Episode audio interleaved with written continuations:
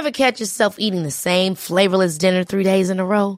Dreaming of something better? Well, HelloFresh is your guilt-free dream come true, baby. It's me, Kiki Palmer. Let's wake up those taste buds with hot, juicy pecan-crusted chicken or garlic butter shrimp scampi. Mm. Hello Fresh. Stop dreaming of all the delicious possibilities and dig in at HelloFresh.com. Let's get this dinner party started.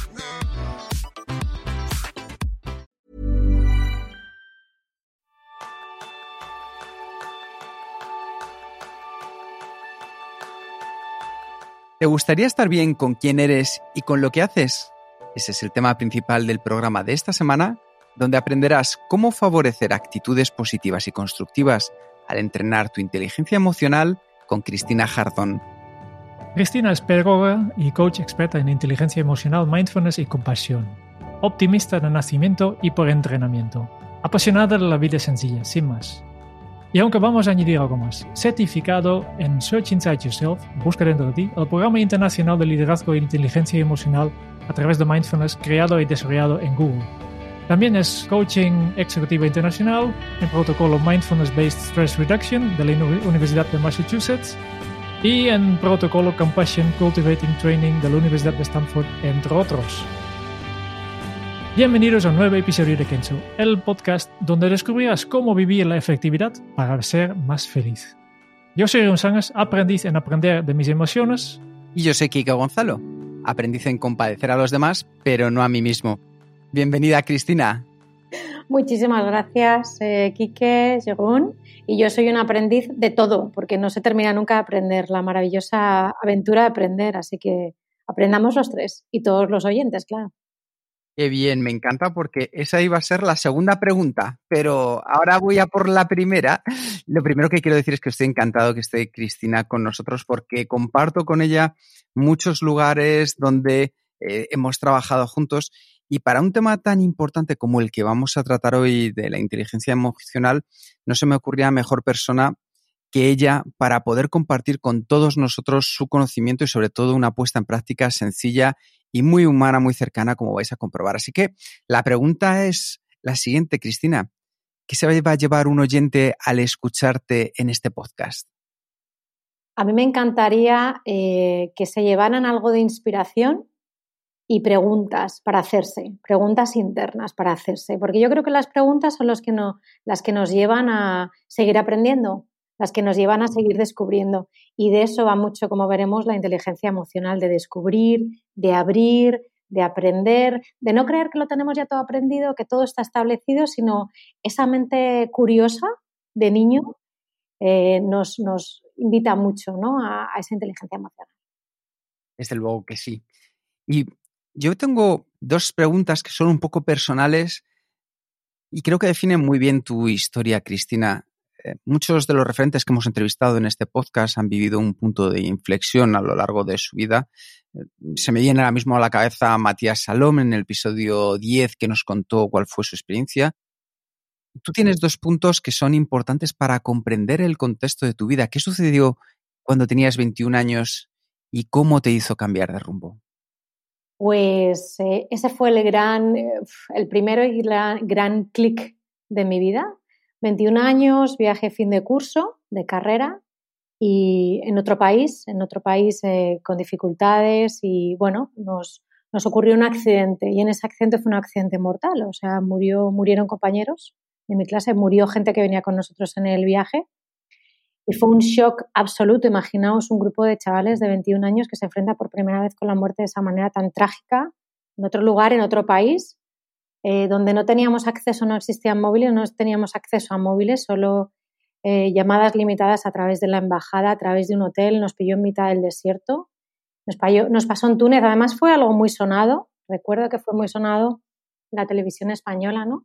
Y para mí aquello fue eh, un, gran, una gran apertura de ojos de la muerte llega en cualquier momento. Quiero decir, cualquier momento es único, es repetible y a la vez eh, vivimos en una impermanencia absoluta. No solo se muere la gente mayor, que cuando eres joven parece que estás acostumbrado a eso, a ver qué pasan delante de ti a lo mejor abuelos o, tíos, ¿no? Es más difícil ver o ser más consciente de la muerte cerca de ti.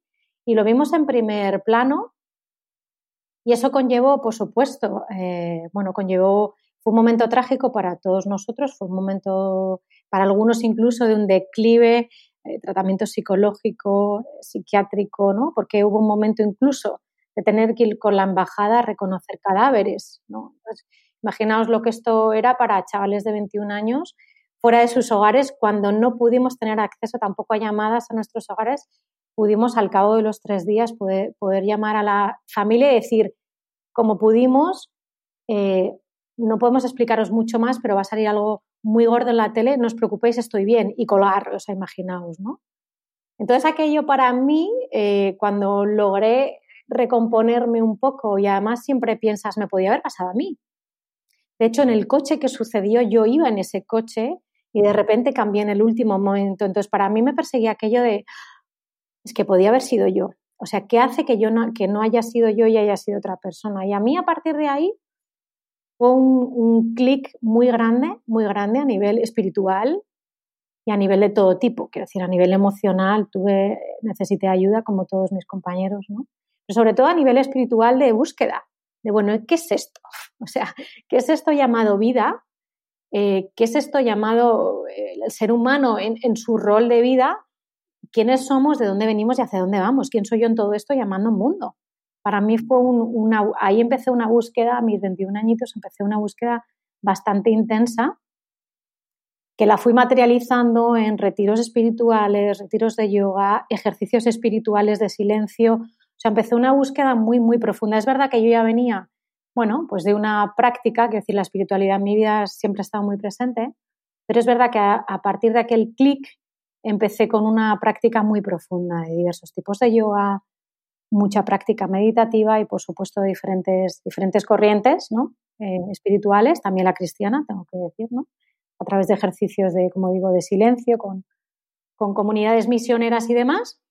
Y bueno, para, sobre todo para entender, sobre todo para entender, porque con 21 años de repente dices, no entiendo nada, ¿qué es esto? ¿no? Sin entrar en, en más detalles. Así que Creo que ese fue un gran clic de mi vida y además muy agradecida ese clic, independientemente de lo doloroso de, la, dificultad del momento. ¿no? Creo que ese fue mi gran momento o uno de los grandes momentos de mi resiliencia, de aprender realmente esto de la impermanencia, de, de aprender mindfulness y de iniciarme en la práctica, sin ponerle demasiada teoría, iniciarme en una práctica personal muy, muy profunda. Yo tengo que decir del trato con Cristina, es una persona que escucha como pocas. Cuando estás con ella, notas que todo lo que estás transmitiendo ella lo está intentando captar, no solo las palabras, los gestos, y lo transforma muy bien y es una cosa que se agradece. No sabía que venía de algo tan profundo, sí que tengo que decirte, Cristina, que es algo que se nota cuando estás contigo en el día a día. Pues muchas gracias. Seguro que si le preguntáis a mi hijo no va a decir lo mismo, porque me dice, jo mamá, es que no me escuchas. Pero bueno, es algo que se trabaja y bueno, te agradezco que, me lo digas, porque es una manera de ayudar muy bonita. El estoy para ti, el me callo y estoy para ti, creo que es una habilidad muy bonita para los demás también. Y de ahí pasamos a los 35, que es un segundo golpe de efecto en tu vida. ¿Cómo te sirvió todo ese desarrollo personal y puesta en práctica que habías vivido entre los 21 y los 35 años para afrontar esta segunda vez esa situación? Pues efectivamente, segundo golpe de efecto, yo creo que la vida de alguna manera eh, te va preparando y te dice, vamos a ver si estás realmente preparada y venga, te mandamos otra prueba y a ver, a ver qué tal. ¿eh? Y eso me pasó a los 35. Bueno, a los 35 tuve un, un momento difícil a nivel sentimental, muy duro, para mí muy complejo, porque se me cayeron valores muy profundos en mi vida. Se me cayó un valor familia muy grande, se me cayeron valores muy profundos y ahí ocurrió algo y ahí me di cuenta de algo. Ahí me di cuenta de que todos esos años previos de entrenamiento en algo llamado meditación, en algo llamado eh, yoga, en algo llamado tai chi, en algo llamado escucha, en algo llamado autoconversación, de alguna manera eso me había ido entrenando sin darme cuenta me había ido entrenando hacia un modo diferente de reacción a ese estímulo gordote que se llamaba en ese momento divorcio. Yo no lo sabía, pero así que ocurrió algo y dije, ahí va, qué raro estoy reaccionando a esto, ¿no? Y como yo suelo ser una persona bastante autorreflexiva y, por supuesto, me muevo en un ambiente de psicólogos y demás, lo hablé con colegas. Dije, ocurren dos cosas.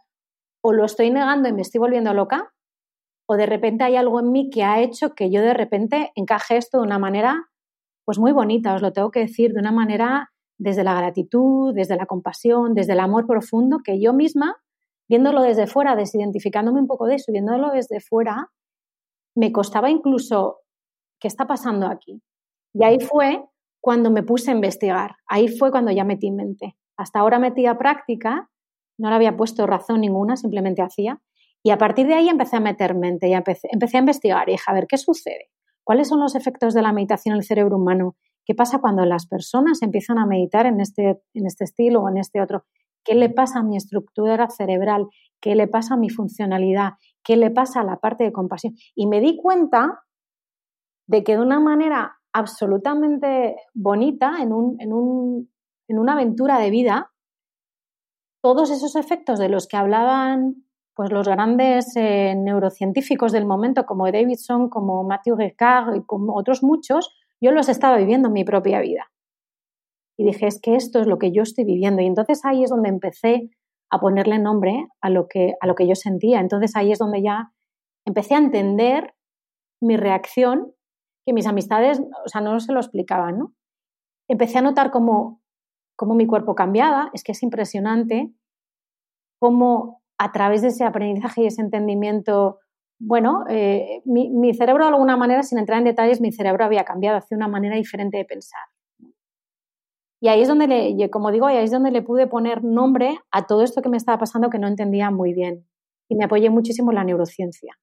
Y empecé, bueno, pues empecé a investigar y empecé a certificarme a nivel internacional, ¿no? O sea, de alguna manera siento, y agradecida de ello, siento que, la vida me ha presentado como la parte, lo que decimos en pedagogía, el aprendizaje significativo. O sea, lánzate a la experiencia, vívelo y ya le pondremos nombre, pero primero vívelo.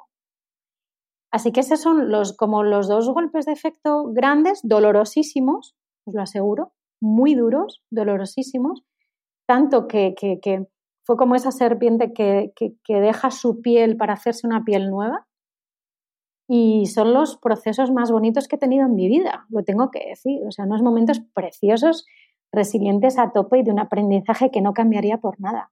Muy interesante. Siempre me gustaría escuchar cómo, cómo las personas han llegado a su, situación actual y cómo es que han cogido este camino y no otro, ¿no? Ya has dejado caer varias veces, ¿no? La neurociencia, la inteligencia emocional.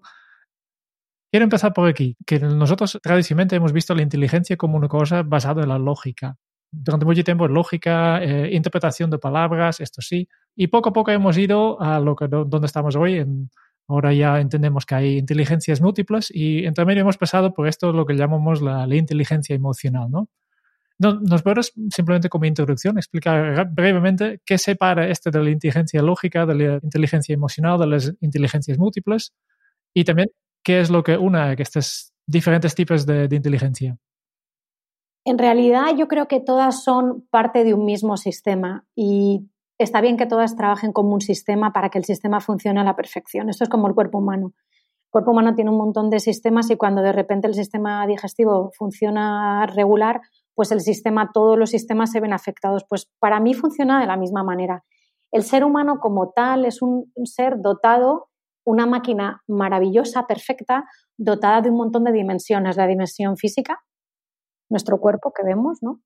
La dimensión mental, o la dimensión, no quiero llamarla mental, la voy a llamar la cognitiva, la que piensa, la que analiza, la que razona, ¿no? La que es capaz de proyectar un futuro que no ha llegado. Por ejemplo, eso los animales no pueden hacerlo.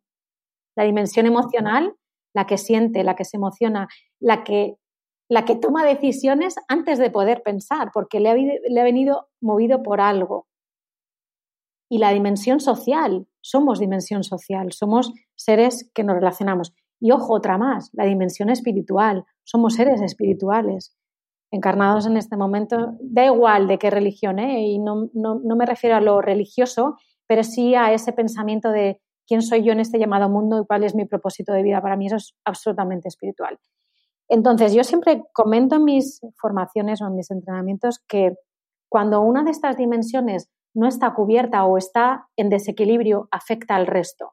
Cuando yo estoy muy centrada en esa parte mucho más cognitiva, mucho más de planificación, de pensamiento, tal, y me aparece un estímulo como por ejemplo puede ser COVID o la pandemia, y yo no estoy, solo estoy en esa parte de planificación y se me cae el pilar de la planificación, yo estoy perdido en el mundo, yo necesito apoyarme de otras dimensiones, o bien la dimensión social, incluso la familiar, la parental, la que sea, ¿no? Entonces, de alguna manera, todas las dimensiones del ser humano forman un puzzle completo llamado ser humano y creo que unas se apoyan en las otras. Ni sería bueno ser muy emocional sin reflexionar sobre lo que, sobre lo que siento, ahí está la inteligencia emocional, ni, ni, ni estaríamos en equilibrio. Y esto lo define muy bien Howard Gardner, como tú has dicho, la teoría de las inteligencias múltiples. Y dice, no, esperad un momento. Es que estamos entendiendo a una persona inteligente cuando hablamos de su capacidad más racional, pero hay muchas otras dimensiones, hay ocho. Y ya empieza a hablar de la kinestésica, es decir, la del movimiento, la, musical, y empieza a hablar de dos inteligencias que se unen, que ya empieza a hablar o que ya empiezan a relacionarse con lo que hoy conocemos como inteligencia emocional, que es la inteligencia interpersonal, esa capacidad que yo tengo de relacionarme con los demás, empatía, habilidades, liderazgo, toda esta parte, ¿no?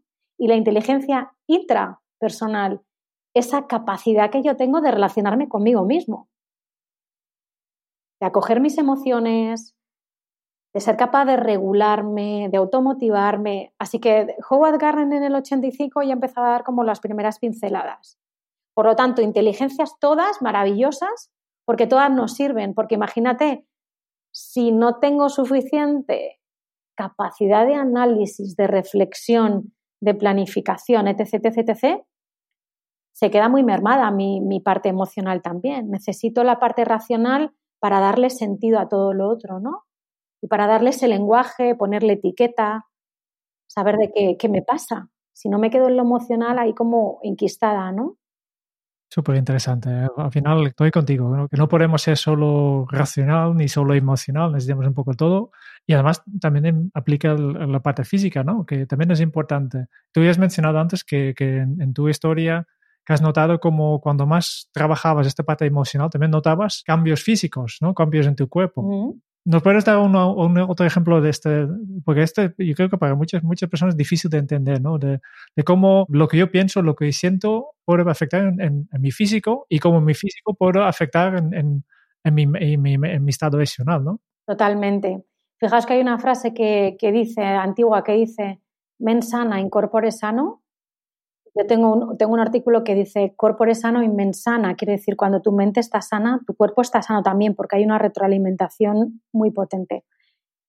A tu pregunta, verás, yo lo experimenté en mi propia vida, quiero decir, yo insisto, antes de saber qué estaba pasando y ponerle nombre, yo ya experimenté hasta tal punto que, que personas muy allegadas a mí eh, en un momento, voy a contar un detalle porque es que me pareció muy gracioso. Yo tengo una foto de un momento de mi momento, este de los 35, un poco de, declive personal, y estoy sosteniendo a mi bebé en ese momento, el que era mi bebé, ¿no?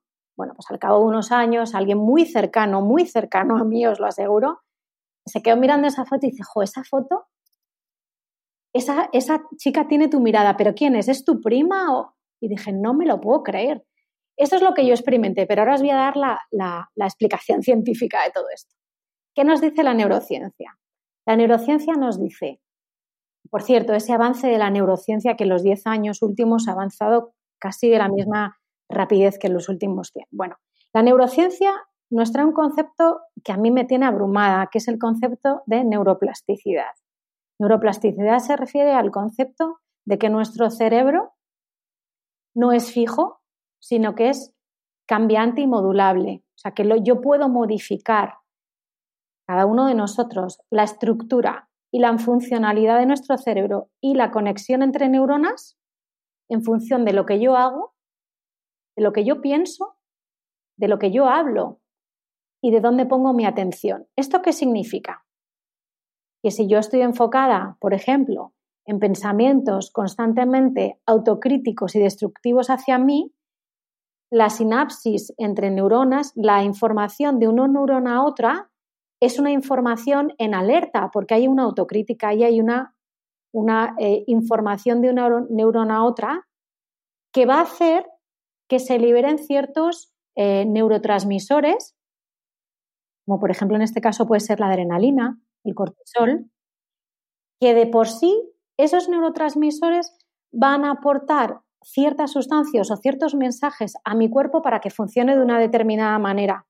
La adrenalina y el cortisol van a liberar ciertas hormonas y van a hacer que mi sistema nervioso vaya más acelerado, que mi intestino grueso mm, digiera peor, que yo esté más acelerada en mi presión arterial, en mi respiración. Y ahora lo cambiamos. Y ahora decimos, una persona que en vez de estar enfocada en esos pensamientos de modo autocríticos, es una persona agradecida, que cualquier cosa que ve, pues ve el lado positivo. La sustancia que se están liberando entre las neuronas, millones de neuronas, por supuesto, en el cerebro, en el corazón y en el intestino, que ya sabemos que son los tres cerebros. La sustancia que se está librando entre esas neuronas y la sinapsis que se hacen es muy diferente a las sinapsis que se hacían en el ejemplo anterior. Quiero decir, los neurotransmisores que se van a liberar en la persona número 2 seguramente tengan que ver con la gratitud, es decir, serotonina, oxitocina. Eso automáticamente va a liberar otras sustancias, va a hacer que mi cuerpo funcione de otra manera, que mi cuerpo esté relajado, por tanto el sistema nervioso ya no va a estar en alerta, va a estar en un sistema nervioso parasimpático, relajada, ya no tengo que estar alerta en nada, voy a escuchar más porque no tengo que estar alerta para atacar, sino que simplemente estoy relajada, voy a sonreír más, por lo tanto, si yo sonrío, ¿qué pasa? Que tú me vas a ver sonreír y vas a sonreír también más porque se contagia. A eso me refiero con los cambios. Los cambios son eh, tremendamente eh, visibles. Cuando una persona empieza a entrenar su inteligencia emocional en cada una de las competencias y empieza a entrenar las habilidades para liberar estos neurotransmisores o estas sustancias, ¿qué, le pasa? Pues que mejora la piel, que duerme mejor, que le mejora el brillo en los ojos, que no sé por qué, pero es que estoy más contenta, es que estoy más feliz, es que las cosas no sé por qué. Hay mucha gente que me dice, oye, no sé qué me pasa, pero ya las cosas no me afectan como me afectaban antes. ¿Qué ha pasado ahí? Pues obviamente que su cerebro ha cambiado en estructura y en funcionalidad. Ya se empieza a enfocar en otro tipo de cosas. Quizá antes me enfocaba mucho más en la crítica y ahora la veo, pero ya no me enfoco en ella, ahora me enfoco en la oportunidad. Entonces, cuando me enfoco en la oportunidad, el cerebro, que es listísimo, ¿no? va abriendo esos otros canales de oportunidad y de repente ya solo ves oportunidades. Y esto no es que lo diga yo, que parece magia, pero nos pasa, allí donde pones el foco, pones la realidad de tu vida. Nos pasa, esto siempre lo ponemos de ejemplo, ¿no? Eh, de repente te quieres comprar un coche rojo, ¿no? Oye, que solo ves coches rojos por la calle, pero bueno, ¿cómo es posible? O, otra cosa peor, te quieres quedar embarazada y da la casualidad de que, de que no es tu momento, no puedes. Oye, que solo hay embarazadas por la calle, ¿qué pasa? Que te las ha puesto el universo, te las ha puesto Dios a ti para hacerte sufrir. No, es que de repente nuestro foco atencional ha ido hacia algo. Y en función de dónde ponemos esa atención, estamos dirigiendo nuestra, nuestra realidad. Esto es así. Me parece maravilloso lo que estabas comentando, Cristina, porque al final lo primero que nos ayuda a desmontar la neuroplasticidad es que la inteligencia emocional nacemos con ella, pero también podemos desarrollarla, también podemos practicarla también. Desde luego, entonces, al entrenarla, la mejoramos y nos ayuda a liderar nuestra vida. Yo te quería hacer una pregunta al respecto y es la importancia del foco de atención del que estabas hablando ahora mismo. Con todas las distracciones, los medios de comunicación bombardeándonos con noticias que allá donde miremos normalmente no suelen ser buenas, buscan más el llamar, pues eso, justo nuestra atención.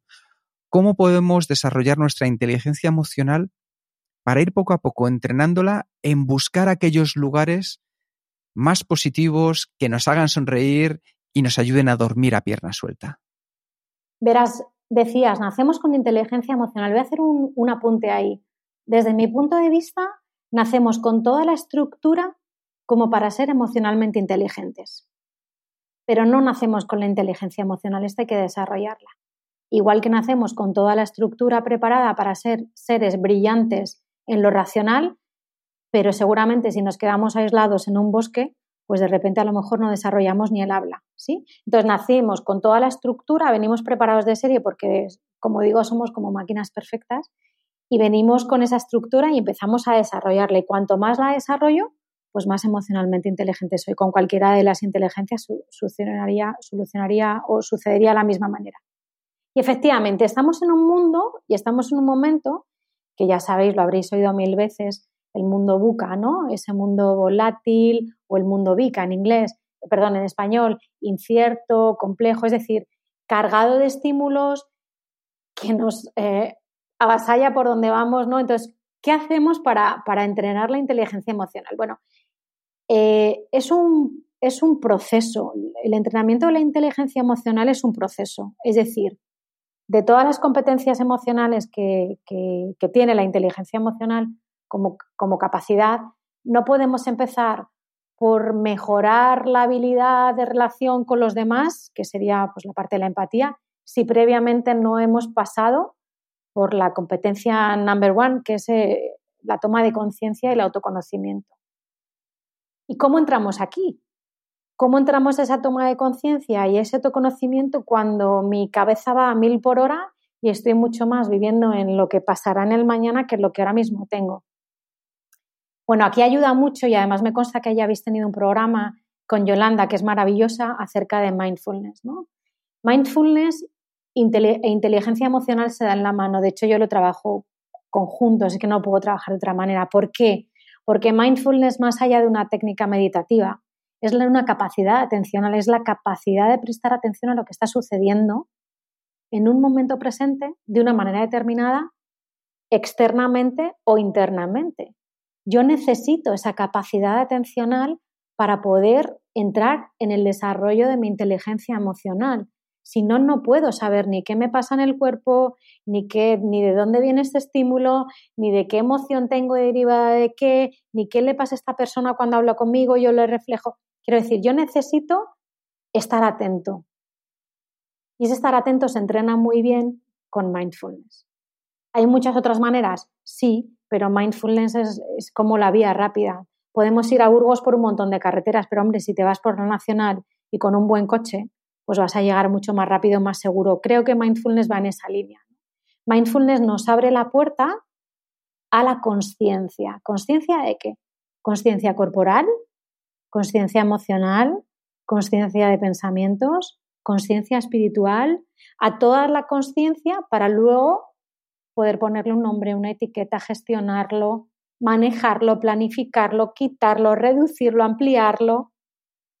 Pero tengo que entrar por algo, ¿no? Y mindfulness me da la entrada. Es el mindfulness nos prepara el, terreno muy bien preparado para entrar después a, a la conciencia de todo, ¿no?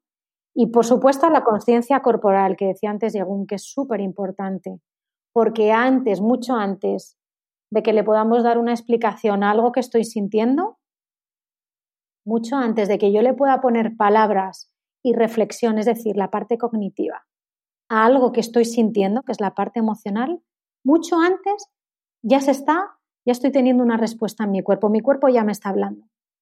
Entonces, si yo soy capaz de generar una conciencia corporal con mindfulness, por ejemplo, rápidamente me va a ayudar a entender por qué de repente me ha dolido la tripa si solo me han dicho, oye, ven aquí. O he oído unos pasos en la oficina, creo que son los, los pasos de mi jefe y me pongo a sudar. ¿Qué pasa ahí? Eso me lo dice el cuerpo, ¿no? El cuerpo luego se une, como, como dije antes, todas las dimensiones están interconectadas. ¿no?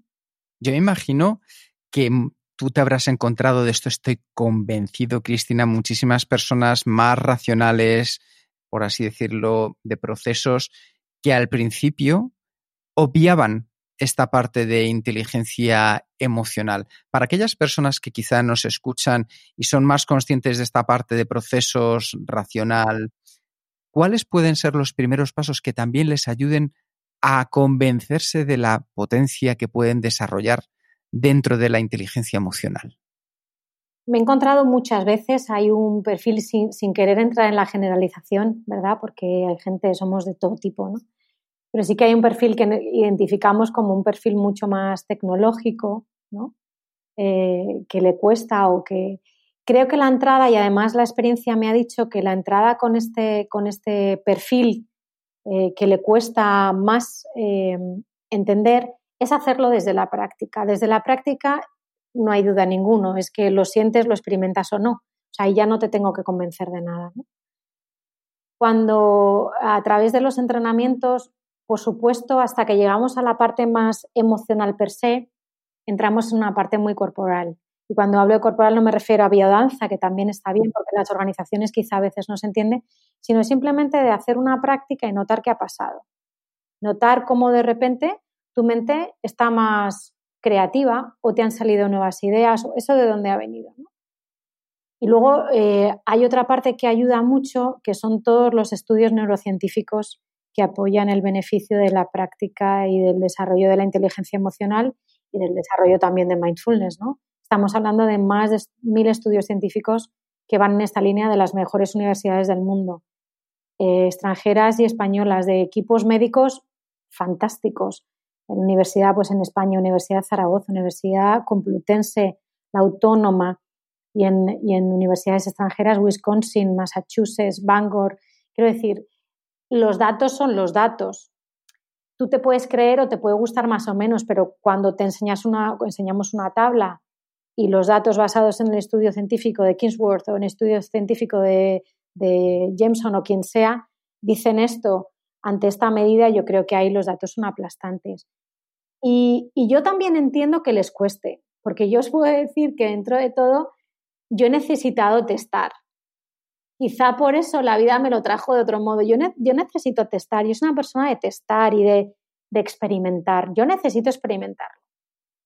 Y veréis, em, en otra línea de proyectos, que dirijo proyectos también educativos para enseñar todo esto desde, pues desde las edades más tempranas para que empecemos a cambiar, eh, pues fijaos, para que empecemos a cambiar el mundo, así, así, de, así os lo digo, ¿no? Empecemos a cambiar el mundo ya desde pequeñines.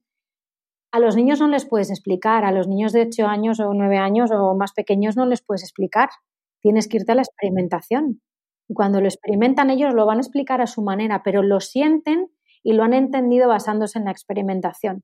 Para mí esa es la clave. La comprender a través de la práctica, el learning by doing de toda la vida.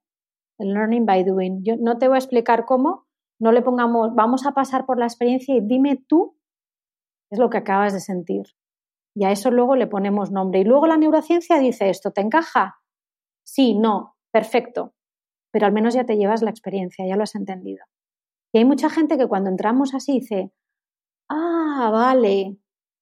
O, ah, si esto yo, claro, yo lo llamaba y yo lo llevo haciendo y bien, claro, porque es un proceso humano que está dentro de nosotros.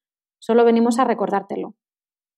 Al inicio de todo has hablado de la importancia de hacerte preguntas y por tanto para llevar esta parte un poco a lo más práctico posible, ¿no? una persona que, pues de, de, los técnicos que tú has hablado, ¿no? de que, son muy lógicos, que valoran mucho la lógica, ¿cuál es una pregunta que se pueden hacer para empezar un poco a desarrollar esta inteligencia emocional? Mira, yo creo que hay una pregunta que nos, se hacen ellos, pero que nos hacemos todos, y es, ¿esto a mí para qué me va a servir? Es la parte utilitarista, ¿no? A mí todo esto, o sea, yo me entreno fenomenal, porque si encima de que tengo poco tiempo, de que ahora trabajo en remoto, de que tengo a los niños colgados aquí en la pierna, eh, de que tengo que sacar hueco, o sea, a mí esto, ¿para qué me va a ayudar? Y lo cierto es que ayuda a muchas cosas. A nivel más racional, ¿a qué ayuda? A que tengas mayor creatividad, a que tengas más espacio. A veces no tenemos más idea no porque no somos creativos, sino porque tenemos el disco duro hasta arriba. O sea, necesitamos quitar, ¿no? Para poder meter otro tipo de información. ¿Por qué se nos ocurren las mejores ideas cuando estamos en la ducha? O cuando estamos en el cuarto de baño. ¿Por qué? Porque la onda cerebral ahí es diferente, porque estamos relajados. Entonces, ¿cómo podemos hacer para que eso no suceda también en el trabajo? Cuando tu jefe te dice, oye, ideas nuevas y tú dices, uff, bloqueo. Here's a cool fact. A crocodile can't stick out its tongue. Another cool fact, you can get short-term health insurance for a month or just under a year in some states.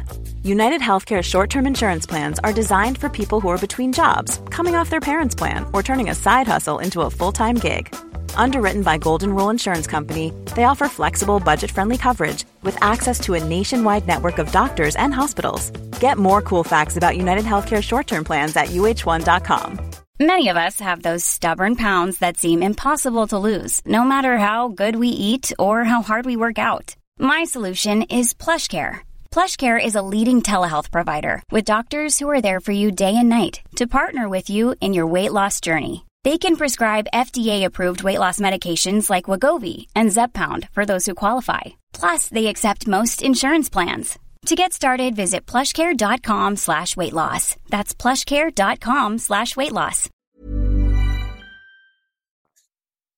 Quiero dar un salto en otro tema, un poco que sí que está muy relacionado, pero he leído en eh, una estadística, según Eurostat, que, que el estrés laboral es el segundo problema de salud relacionado con el trabajo más frecuente en Europa, ¿no? Y más o menos entre el 50 y el 60% de los días de trabajo pedidos se pueden atribuir al estrés laboral.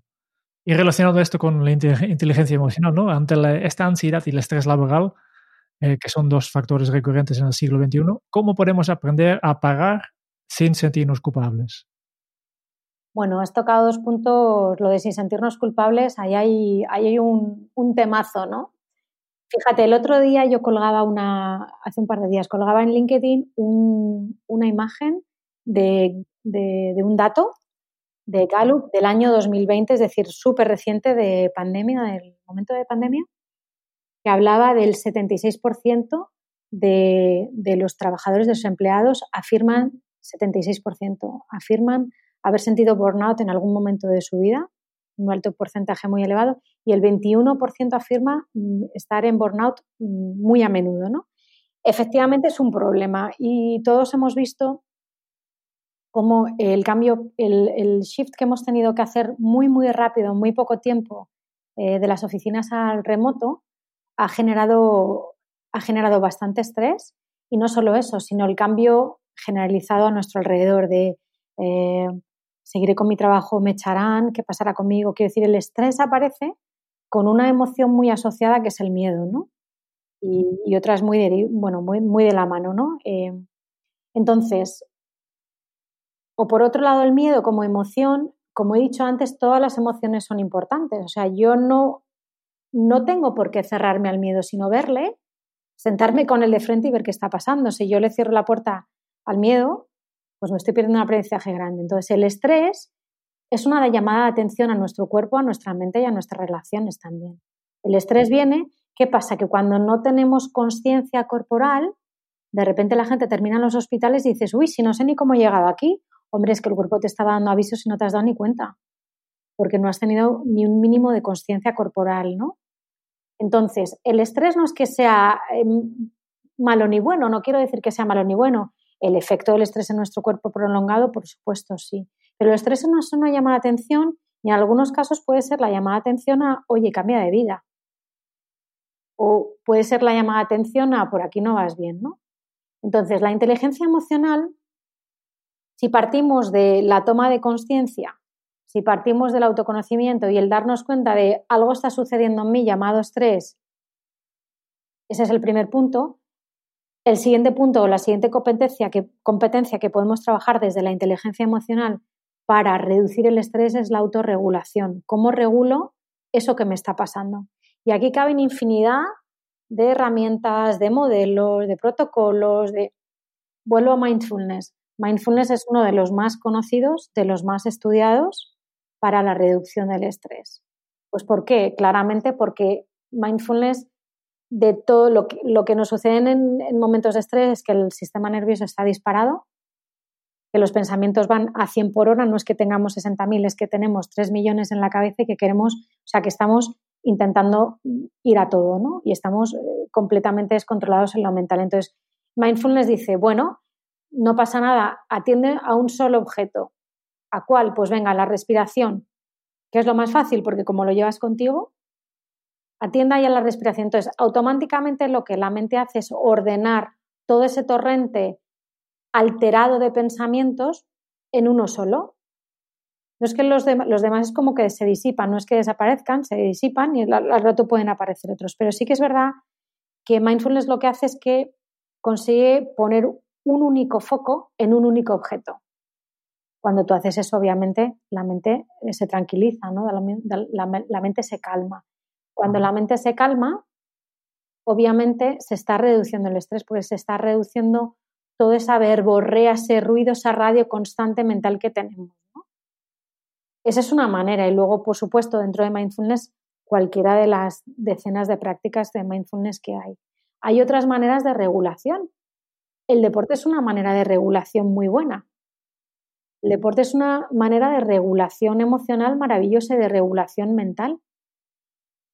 Pero la gente que sale a correr, que es muy sano y es maravilloso, sale y se despeja, ¿no?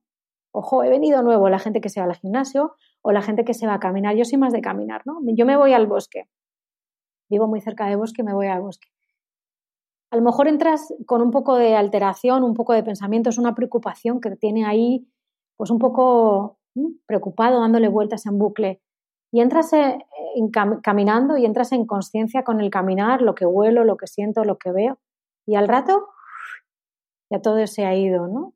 Seguramente habéis, hayáis oído que esta, esta técnica eh, es, eh, bueno, el, el, baño de bosque, es el famoso baño de bosque que recomiendan los japoneses y es una terapia, lo recomiendan como terapia, quiero decir que no, no es que no es nada nuevo. Entonces, hay muchas herramientas que me van a ayudar a la regulación emocional. Yo siempre digo, hay tantas herramientas como personas. Aquella que para ti sea útil, utilízala. O sea, no porque ahora de repente se hable de mindfulness, todo el mundo tenga que entrar en mindfulness. A lo mejor mindfulness no es para ti. A lo mejor te va más bailar eh, zumba. Pues oye, o a lo mejor te va mejor cocinar. ¿Cuánta gente hay que dice, yo cocino y es terapéutico? O yo me pongo a arreglar el jardín, o me pongo a hacer bonsáis, ¿no? O me voy de voluntariado, o aquello que te ayude, que te conecte con tranquilidad con estar bien, con estar bien contigo, con una labor social, si es posible, todo eso te va a ayudar a reducir el estrés. Muy interesante. Vamos a dar otro salto más. Eh, otra de tus grandes áreas de, de, experiencia es la compasión.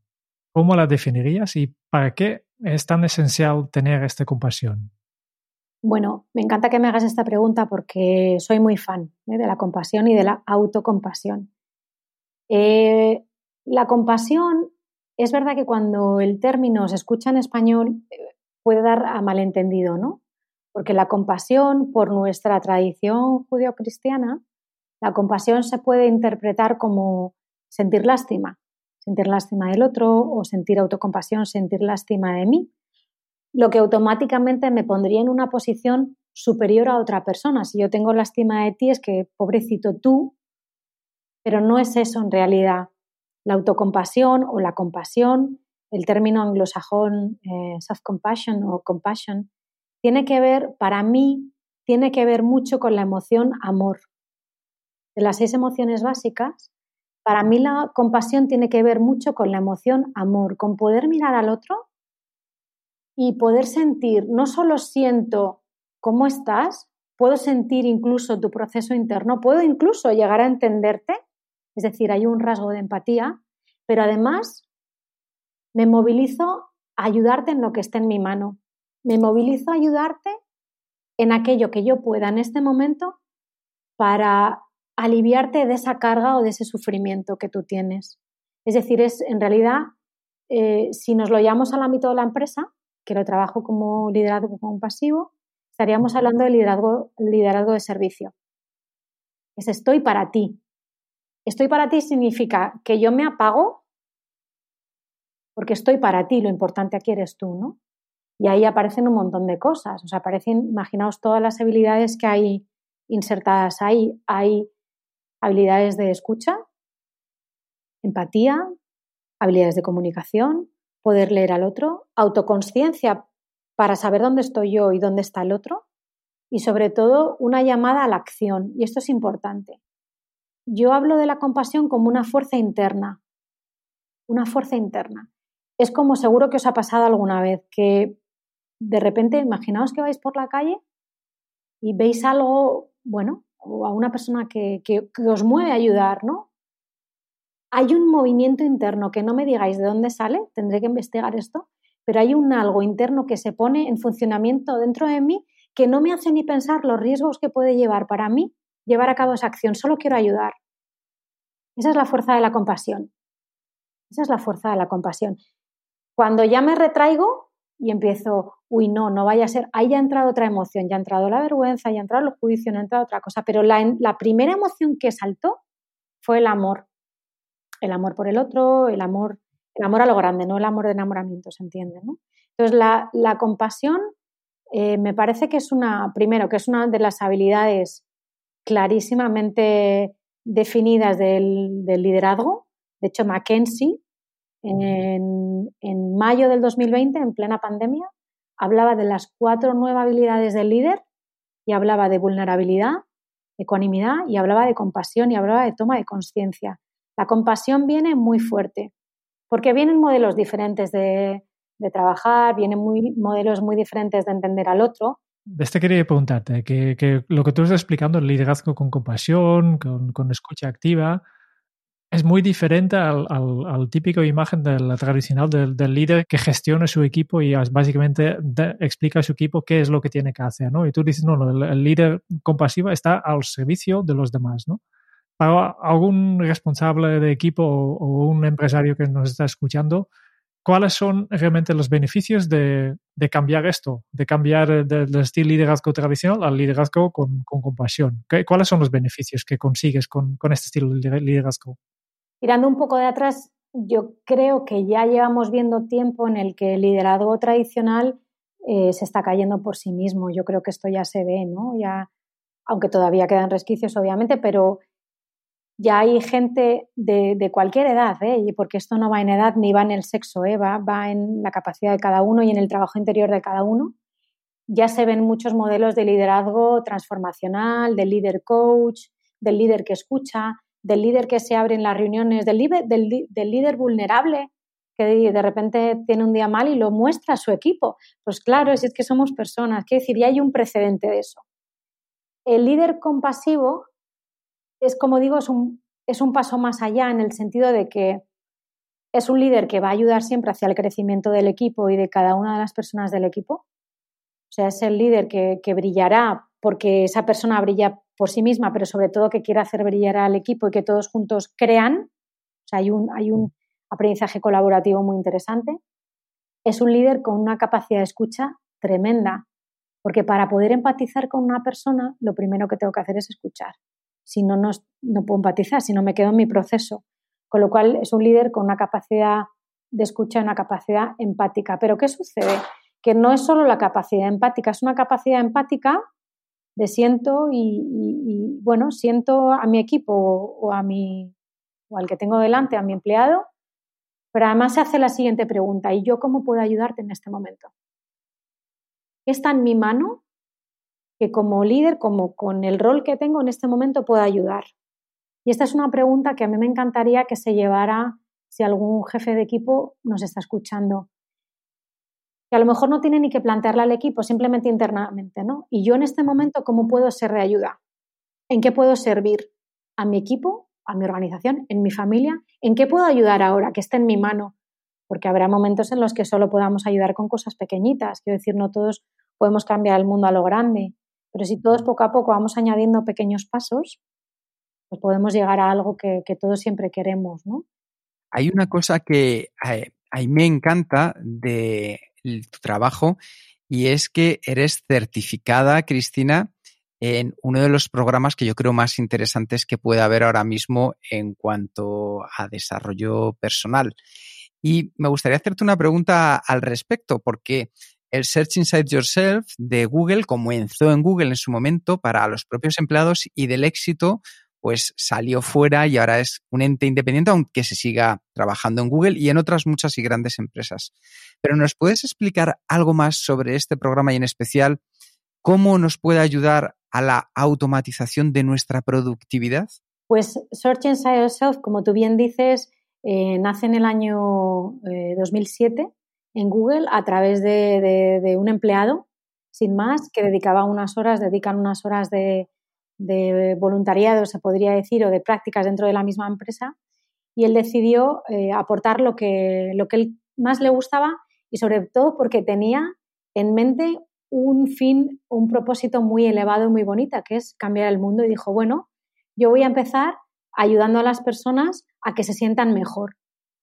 Porque eso poco a poco puede hacer que cambie el mundo. Y entonces empezó a hacer este programa llamado Busca en tu interior, Search Inside Yourself, y se rodeó de las mejores personas eh, de neurociencia, Daniel Goleman eh, y otros neurocientíficos del momento para hacer el programa, le ayudaron para crear algo en Google.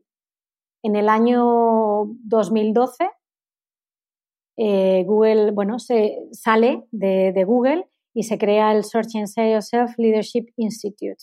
Y a partir de ahí empieza a dar formación a, trainers ¿no? que, confiamos y que creemos que la inteligencia emocional efectivamente sí que puede cambiar el mundo y que queremos llegar a un cambio a las organizaciones y a las personas. Y nos certificamos muchísimas personas a nivel internacional. Muy curioso porque esto es muy bonito también, con personas de, todo el mundo. ¿no? Mi formación fue en Nueva York y en, y en San Francisco, que la experiencia de por sí fue maravillosa, con gente de todo el mundo, desde Kenia, Japón, Bali, yo qué sé, de todo el mundo. Por supuesto, con, compañeros españoles, con los que algunos de ellos trabajamos en equipo. ¿no? Y es verdad que no es el único programa eh, de inteligencia emocional y liderazgo, no lo es, por supuesto que no. Ahora bien, sí que es verdad que es un programa que tiene varias cosas que a mí me convencieron mucho cuando yo me lo encontré. Es un programa que a mí me convence mucho. ¿Por qué? Primero porque tiene una base neurocientífica. Es decir, no es que me lo he inventado yo, que puedo ser maravillosa, pero quiero decir que hay una parte neurocientífica, Universidad de Stanford, hablamos de Daniel Goleman, hablamos de eh, gente muy, muy potente que ha apostado por este programa. ¿no? Segundo, proviene de un entorno de organizaciones. Esto ya te está dando la clave de que se va a adaptar muy bien al contexto organizacional y a, los, a las dificultades del entorno organizativo. Tercero, viene de un entorno de un cambio bestial y absoluto como es el entorno tecnológico Google, que tienen que estar a la última, entornos creativos, eh, mucho focusing, ¿no? mucha creatividad y demás. Y luego porque los formatos se adaptan muy bien a los tiempos de la empresa. Es muy complejo llegar a una reunión o llevar una práctica a una empresa que a lo mejor dure 50 minutos, porque sabemos que un CEO no tiene 50 minutos para dedicarle. Entonces, tiene que ser algo mucho más fresco, mucho más rápido, prácticas de bolsillo, y esto es lo que hace SIY. SIY es un programa que coge, que aglutina em, un montón de conocimientos de otros protocolos y los hace muy entendibles y muy versátiles para el mundo de la organización. Y luego tiene algo también muy bueno que a mí me convenció y es que es medible. Es decir, SIY mide esto convence y eso es por lo que hablábamos antes de qué hacemos con los perfiles más técnicos. Hombre, es que te voy a dar tu propio dato de cómo has mejorado en tu propia vida. Entonces, ante eso, hombre, te lo puedes creer o no, puedes creer que te engaño, pero cuando hay un dato, es decir, esa guay mide la experiencia previa y la experiencia post, después del entrenamiento. Y además mide en función del programa que sea, porque luego obviamente hay programas adaptados, ¿no? Puede medir a los seis meses y podemos seguir midiendo a un año. Y los datos nos dicen que cuanto más medimos y seguimos midiendo, los niveles van mejorando, van mejorando los niveles de atención, los niveles de resiliencia, los niveles de productividad, los niveles de comunicación, que reducen, se, rebajan los niveles de estrés. Antes has mencionado, cuando has hablado de mindfulness, has hablado de Yolanda y efectivamente Yolanda ha sido nuestra última invitada en episodio 129 y nos ha dejado una pregunta para ti. Ahí va, Yolanda, venga. Ahora te pasa. Y su pregunta para ti es, ¿cómo te puedo ayudar? Ay, qué rica, Yolanda. Pues a ver si nos está oyendo, si no se lo mandamos, ¿eh? Pues mira, Yolanda, yo creo que podríamos tener una conversación, porque fíjate, Yolanda y yo eh, nos conocimos hace unos meses en un, bueno, en una jornada de práctica con uno de los grandes de España en mindfulness, que es Vicente Simón, es uno de los pioneros en España, eh, psicocatedrático de, la Universidad de Valencia, ya retirado, y para mí uno de mis mentores maravillosos. Nos encontramos ahí, nos sentamos juntas y nos presentamos. Y de eso nos conocemos y luego, bueno, nos hemos ido siguiendo, ¿no? Así que, bueno, ¿cómo me puedes ayudar? Pues seguro que nos podemos ayudar en los programas de familia o en los programas de niños. Así que yo creo que con un café virtual podríamos saldar esta pregunta. Después, un tema logística, eh, o, no, solo logística, pero nos has eh, dicho antes de, grabar, eh, nos hemos comunicado, nos has comunicado que tienes dos regalos para los oyentes de este podcast. ¿no? En primer lugar, tu workbook es un documento de trabajo que se llama Me Permito, que has lanzado, lanzado recientemente y es gratis. Y lo puedes descargar desde tu web, que ya ponemos el, enlace en las notas del programa, ¿no? Pero cristinajardón.com eh, ¿Cómo creo, creo es.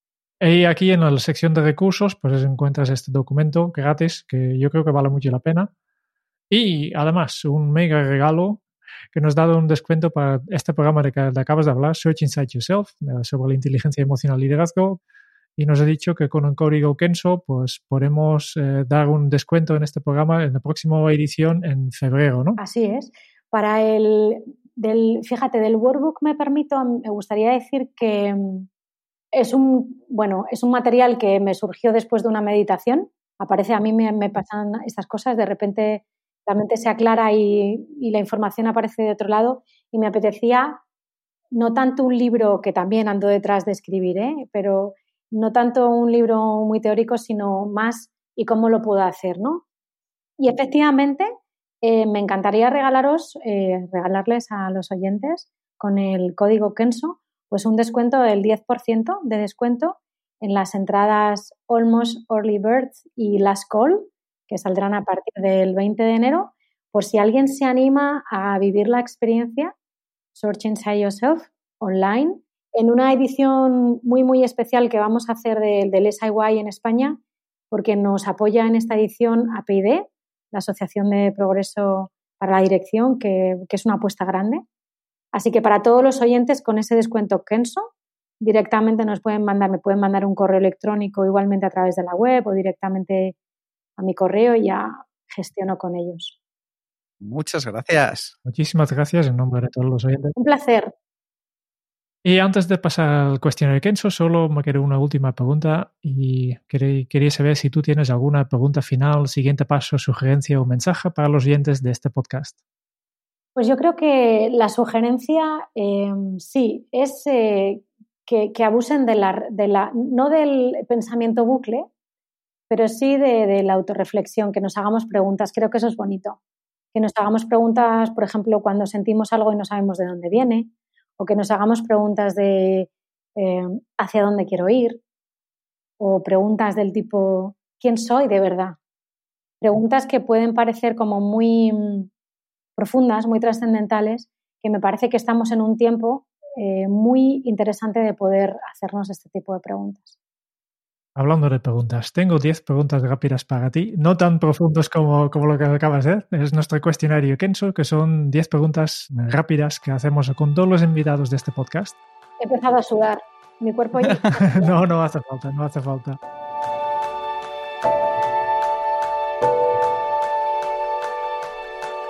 ¿Cuál es tu lema? Vale, mi lema, fíjate, mi lema podría ser, sé que es muy usado, ¿eh? Sé tú el cambio que quieres ver en el mundo, porque de verdad lo aplico, de verdad me lo creo, me lo creí siendo adolescente y para mí es un, propósito de vida. ¿Cómo se titularía tu biografía? Hay algo que tenga que ver con viaje, a lo mejor eh, viaje a, el viaje a mi sabiduría interior o el viaje a mi yo, o el reencuentro con mi yo, por ahí andaría. ¿Cuál es el libro que más has regalado? Pues he regalado varios libros. Uno de ellos eh, es El Principito a personas adultas. Me parece que la autenticidad que, sale de sus páginas es preciosa. Y otro, por ejemplo, es El Milagro de Mindfulness, un libro muy sencillo del maestro Thich Nhat Hanh, que para explicar mindfulness, pero sobre todo para vivir mindfulness es maravilloso. El Principito ya, conocía, el, el Milagro de Mindfulness todavía no, pero lo vamos a buscar, lo pongo en la lista. cada, semana tengo más libros de mi lista, pero... ¿A quién te gustaría o te hubiera gustado conocer? Bueno, a vosotros. pues eh, a mucha gente, porque me, gusta aprender y sobre todo de gente que ha, quizá gente que ha podido dejar huella en la historia. Eh, me fascina la figura de Jesucristo, me fascina, me fascina la figura de, de Siddhartha Gautama, el Buda, eh, me fascina. Einstein, Tesla, que me cuenten qué hay detrás de todo aquello. Y además creo que todas ellas, todas las que acabo de decir, tienen un componente espiritual muy en común. Y ese componente es el que me gustaría que me desvelaran. ¿Qué canción pones a todo volumen para subir el ánimo? Viva la vida. Viva la vida de Coldplay. Tan, tan, tan, tan, tan, O sea, yo suena eso, ya, ya, ya me he subido. ¿Cuál ha sido la pregunta más interesante que te han hecho? Uf, esta, esta, sin duda. Em, ¿Quién eres? ¿Quién eres de verdad? ¿Qué se te viene a la cabeza cuando piensas en la felicidad? Se me vienen cosas sencillas. Se me viene un terrico, se me viene un abrazo de mi hijo, se me viene la nieve tan bonita, el silencio, se me viene una flor, cosas súper sencillas. ¿Qué película volverías a ver cada año? Uf, pues tengo muchas. Me gusta mucho Avatar, mucho, me gusta el cine fantástico y sí, me quedaría con Avatar. Si tuvieras que dejar un mensaje en una cápsula para tu yo del futuro, ¿qué le dirías? Pues le diría, confía, eh, escucha tu sabiduría interior y sigue adelante. Y la última pregunta ya. ¿Qué le preguntarías al próximo invitado de este podcast? Pues al próximo invitado le dejaría la misma pregunta que a mí eh, me movió. ¿Quién eres? De verdad, más allá de tus etiquetas, tus roles, eh, lo que pone en tu tarjeta business, ¿quién eres de verdad? Me va a matar. No, que va. Aquí no, no matamos a nadie. Muy bien, y solo nos queda una cosa más en este podcast. Si has escuchado una vez en un episodio, ya sabes que vendrá ahora. Mientras tú, Cristina, has estado explicando un montón de cosas interesantes, nosotros hemos estado tomando notas y queremos compartir estas notas contigo y con todos los oyentes de este podcast. Hoy hemos conocido a una aprendiz de todo guiada por abusar de sus preguntas internas. Cristina tuvo ese gran clic en su vida a nivel espiritual y emocional con 21 años, porque cualquier momento es único cuando nos damos cuenta que vivimos en una impermanencia única. Fue un shock absoluto al enfrentarse a la muerte y al lograr recomponerse de ella, preguntándose, ¿qué hace que no haya sido yo? ¿Qué es esto que llamo vida? Una búsqueda intensa para entender y al mismo tiempo una experiencia de la que está muy agradecida por haber sacado su resiliencia. La historia de Cristina es una aventura de vida que la llevó a un segundo golpe de efecto a los 35 tras una caída de los valores familiares. Pero todos esos años previos de autoconversación la habían entrenado a un estímulo para encajarlo desde la gratitud. Y nos ha enseñado que el cerebro cambió a una manera diferente de pensar para dar un aprendizaje significativo. Y ahí está la base de su inteligencia emocional. ¿Y qué son las inteligencias?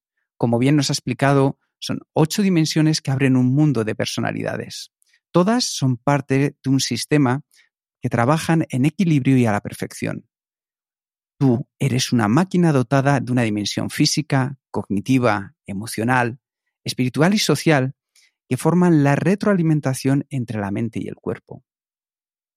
Nacemos con toda la estructura para ser emocionalmente inteligentes, y eso sí, hay que desarrollarla porque ahí es donde aparece la maravilla de la neuroplasticidad. Nuestro cerebro es cambiante y inmodulable. Y tú puedes hacerlo, puedes cambiar su estructura con lo que haces, con lo que piensas, con lo que hablas y aquello en donde pones tu atención y liberas esos neurotransmisores que te ayudan, entre otras cosas, a dormir a pierna suelta o a tener una piel radiante. Para entrenarlo, simplemente es un proceso, una escalera de competencias. Comencemos por la toma de conciencia y el autoconocimiento gracias al mindfulness para estar donde tenemos que estar en el presente. Y también nos ayudará a trabajar con el estrés, porque el estrés no es nada más que una llamada de atención de tu cuerpo para que prestes atención a una situación. Desde esa conciencia puedes reducirlo con la autorregulación gracias al deporte, al mindfulness, que ayudarán a calmar tu mente. Y recuerda algo esencial. La compasión que es la emoción del amor. Es una fuerza interna para mirar al otro y sentir cómo está, entender y movilizarnos para ayudar en lo que esté en tu mano. Es una clave del nuevo liderazgo al preguntarte cómo puedo serte de ayuda. Cristina, hoy has hecho mejor nuestra vida. nos has ayudado a dar un paso para que sea más plena de sabiduría interior y feliz incluso en los momentos difíciles. Eres el cambio que queremos ver en el mundo.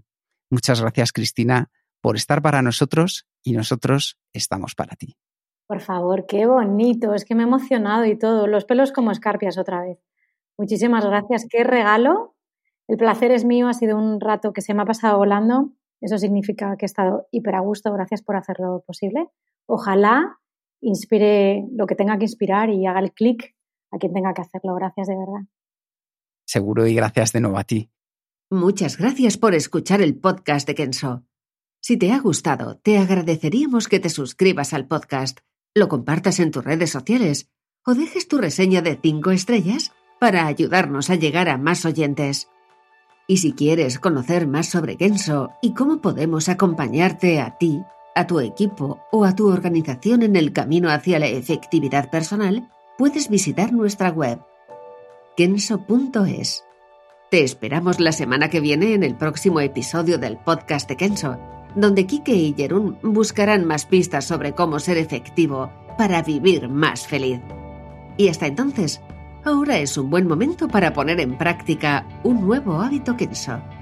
La felicidad no está al final del camino, ni es un resultado es un proceso. Nos escuchamos pronto.